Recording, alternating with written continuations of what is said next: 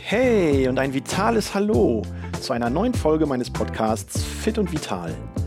Ich freue mich sehr, dass du heute mal wieder reinschaltest und ich habe dir heute mal ein Thema mitgebracht, über das man sich sonst vielleicht so gar keine großartigen Gedanken macht, insbesondere wenn man als Zuschauer vor den Fernsehgeräten sitzt und die tollen sportlichen Leistungen von Profis am Bildschirm verfolgt.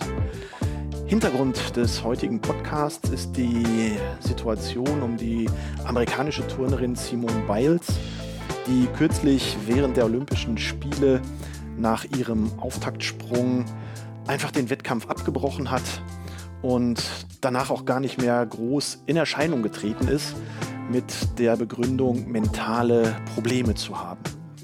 Und genau das soll heute mal mein Thema in diesem Podcast sein. Wie sieht es eigentlich mit der psychischen Belastung von Hochleistungssportlern aus? Wie gesagt, wir sitzen da an den Fernsehschirmen, schauen uns das an, jubeln zu, wenn gute Leistungen gebracht werden und fragen uns manchmal, hm, Wieso ist ein Favorit plötzlich nicht mehr in der Lage, seine Bestleistung so abzurufen, dass daraus dann auch sportlich ein entsprechendes Ergebnis erzielt werden kann? Sport und Psyche ist an der Stelle ein ganz, ganz entscheidendes und wichtiges Thema. Und wenn man gerade bei solchen Großereignissen wie den Olympischen Spielen sich mal überlegt, unter welchem Druck die Leistungssportler dort stehen, Zunächst einmal, um überhaupt dorthin zu kommen, ist es ja ein unglaublich langer Weg. Egal in welcher Sportart du unterwegs bist, du fängst das ja nicht zwei Jahre vor den Olympischen Wettkämpfen an und sagst dir, hm, das probiere ich mal und dann klappt es vielleicht. Nee, in der Regel gehst du dort einen ganz, ganz langen Weg, fängst schon wahrscheinlich in früher Kindheit damit an, dein Talent weiterzuentwickeln, gesichtet zu werden, auf dich aufmerksam zu machen durch sportliche Leistung und insbesondere was du dabei investierst, ist ja viel, viel Zeit, viel Schweiß in Training, in vorbereitende Wettkämpfe und so ein Kind, so ein Jugendlicher, der sich in seiner Sportart hervortut, der hat ja keine normale Jugend, keine normale Kindheit in dem Sinne. Andere gehen vielleicht raus, feiern, haben Spaß mit Freundinnen und Freunden und das Leistungssportkind, das fokussiert sich sehr, sehr, sehr auf seine Sportart, auf Wettkämpfe und ja, hat tatsächlich eine ganz andere Kindheit, eine ganz andere Jugend und erfährt darüber natürlich auch ganz andere Wertschätzung, nämlich nicht für das eigentliche Sein, sondern eher für das Sein über eine sportliche Leistung. Und daran gewöhnt man sich natürlich auch, sich über Wettkämpfe zu identifizieren, sich über Leistungen zu identifizieren und nicht einfach darüber, wie man ist, wie man Spaß hat, wie man mit anderen umgeht. Und wenn man dann die Situation bei einem solchen sportlichen Großereignis wie den Olympischen Spielen einfach auch nochmal auf den Schirm ruft, wo Millionen Menschen vor dem Bildschirm sitzen, wo der Trainer eine gewisse Erwartungshaltung hat, wo der Sportler eine gewisse Erwartungshaltung hat, dann kann das natürlich unglaublichen Druck auslösen, unglaublichen Stress auslösen. Und diesem Stress muss man natürlich auch gewachsen sein. Und da bedarf es einer entsprechenden Persönlichkeitsstruktur, die man mit der Zeit entwickelt. Aber wenn man auf der anderen Seite mal sieht, wie jung mittlerweile so Athleten bei den Olympischen Spielen sind. Und das hat ja tatsächlich auch seine Berechtigung im Grundgedanken der Olympischen Spiele, nämlich Sportwettkämpfe der Jugend zu veranstalten. Dann ist es das eine, aber auf der anderen Seite zu sehen, dass dann 13-Jährige an den Wettkämpfen teilnehmen, Teenager unter sportlicher Belastung und im Wettkampf stehen oder auch Anfang 20-Jährige, wie in dem Fall bei Simone Biles dann kann man auf dieser Seite natürlich nicht erwarten, dass es hier gestandene, feste Persönlichkeiten sind. Auf der anderen Seite werden die oft natürlich auch geschult, psychologisch betreut und unterstützt. Aber am Ende des Tages bedarf es dann trotz allem auch einer gefestigten Psyche um diesem Druck, diesem Stress standzuhalten. Und wie gesagt, der Weg dorthin ist natürlich auch steinig. Du musst dich gegen Konkurrenten durchsetzen, du musst National Trials überstehen oder auch nationale Wettkampfnormen erfüllen, um überhaupt deinem Traum bei Olympia dabei zu sein, irgendwie nahe zu kommen. Und auch da gibt es interessante Studien, insbesondere zu den National Trials bei den Amerikanern, wo ja quasi Wettkämpfe im Vorfeld simuliert werden.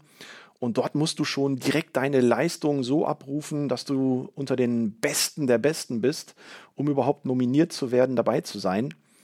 Und hier gibt es psychologische Profilstudien, wo von diesen Athleten teilweise 70 Prozent vor einem Wettkampf massive depressive Erkrankungssymptome aufzeigen. Ja, da ist Antriebslosigkeit, da sind Versagensängste, da sind Gedankenschleifen, wie geht's weiter, was wäre, wenn ich vielleicht scheitere? Da ist Interessenlosigkeit und vieles mehr, was auf eine massive depressive Situation hindeutet. Und wenn dann der Wettkampf vorbei ist, all das an Anspannung aus einem Athleten sich herauslöst, dann reduziert sich dieses psychologische Profil auf unter 30 Prozent bei den Athleten. Und das zeigt natürlich, unter welch enormem Druck ein solcher Athlet steckt und wie angespannt die Situation auf psychischer Ebene für die Sportlerinnen und Sportler dort ist.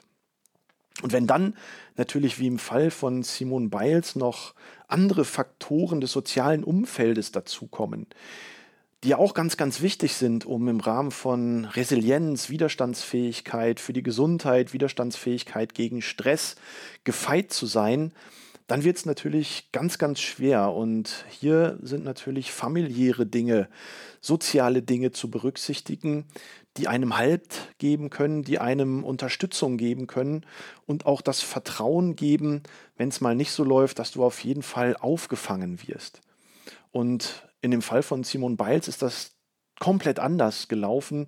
Eine schwere Kindheit, wo die Unterstützung gefehlt hat, wo das Auffangen, der Halt gefehlt hat und wo man sich dann als Kind in den Sport flüchtet, um dort eine Ersatzfamilie zu haben, um dort Anerkennung zu bekommen, um dort vor Publikum seine Leistung abrufen zu können. Und das stärkt an der Stelle ersatzweise das Selbstwertgefühl und dann sehen wir bei den Olympischen Spielen in Tokio leere Hallen. Niemand, der die Leistungen bejubelt, niemand, der von außen deinen sportlichen Erfolg in irgendeiner Art und Weise honoriert. Und dann machst du da deinen ersten Auftritt, deinen ersten Sprung, der geht tatsächlich dann auch noch in die Hose und niemand ist da, der dich auffangen kann. Und vor dem Hintergrund kann man auf der einen Seite natürlich mittlerweile dann betrachtet entscheiden, wow, das ist tatsächlich eine unglaubliche Drucksituation, in der die Sportler bei solchen internationalen Wettkämpfen stehen. Und man kann dann auch verstehen, wenn es mal nicht so funktioniert. Und du bist eine absolute Goldhoffnung. Du hast Erfahrung, du hast schon olympische Wettkämpfe gewonnen. Und dass dann aber in einer solchen Situation alles zusammenbricht, du überhaupt keinen Sinn mehr in dem siehst, was du dort treibst, dann ist es für mich absolut verständlich, dass dann eine Sportlerin in diesem Fall auch mal aufgibt, nicht mehr die Kraft hat, weiterzumachen und erstmal andere Dinge Priorität haben. Und vor diesem Hintergrund wirklich auch mal als Zuschauer die Leistung anders zu bewerten, die Sportlerinnen und Sportler dort zeigen. Ich glaube, das ist ein wichtiger Moment, hier auch mal drüber zu sprechen, dort vielleicht so ein kleines Bewusstsein für zu entwickeln. Und da wäre, glaube ich, manchem Sportler schon mitgeholfen, wenn jeder von uns an der Stelle einfach mal über so ein Thema nachdenkt. Das war meine Idee, heute im Podcast mit dir mal darüber zu sprechen, auch dein Bewusstsein für die Leistung da zu schärfen. Und vielleicht blickt man dann ganz anders auf einen vierten Platz, auf einen fünften Platz oder auch einfach nur dabei gewesen zu sein. Das wäre mir an dieser Stelle ganz, ganz wichtig, denn auch ich komme ja ursprünglich aus dem Leistungssport, ziehe daraus ganz, ganz viel Kraft aus den Erfahrungen, aus den positiven Dingen, die ich da erlebt habe. Und das ist dann wiederum die andere Seite der Medaille, nämlich positiven Ansatz aus Erfolg im Sport zu ziehen. gefeit zu sein gegen psychischen Belastungen an dieser Stelle. Und auch da zeigen ja Studien, gerade bei depressiven Erkrankungen, wo der positive Bezug zum eigenen Körper fehlt, wo man in Gedankenschleifen steckt und überhaupt nicht mehr rauskommt aus diesem ewigen, wie soll es eigentlich weitergehen, und dass dann moderate Belastungen mit einem körperlichen Erfolg, mit einem psychischen Erfolg, wie zum Beispiel Klettern oder auch nur eine gute Radrunde gefahren zu sein, einen guten Lauf gemacht zu haben, da kann man depressiv Erkrankte tatsächlich so weit auf den gesundheitlichen Weg helfen, dass sie komplett ohne Medikamente auskommen. Und das finde ich ist der positive Aspekt des Sports, den wir auf vielen Ebenen der Gesundheit, egal ob auf der physischen oder in dem Fall auf der psychischen Gesundheit leisten können. Und das macht den Sport für mich so sehr wertvoll. Und ja, in dem Sinne hoffe ich, dass du einfach für dich durch den Sport ganz, ganz viel Kraft ziehen kannst, gegen alle möglichen Arten von Stress gefeit zu sein, dich einfach wohlfühlst in deinem Körper, dann hast du schon ganz, ganz viel richtig gemacht. Dein Christian Kuhnert.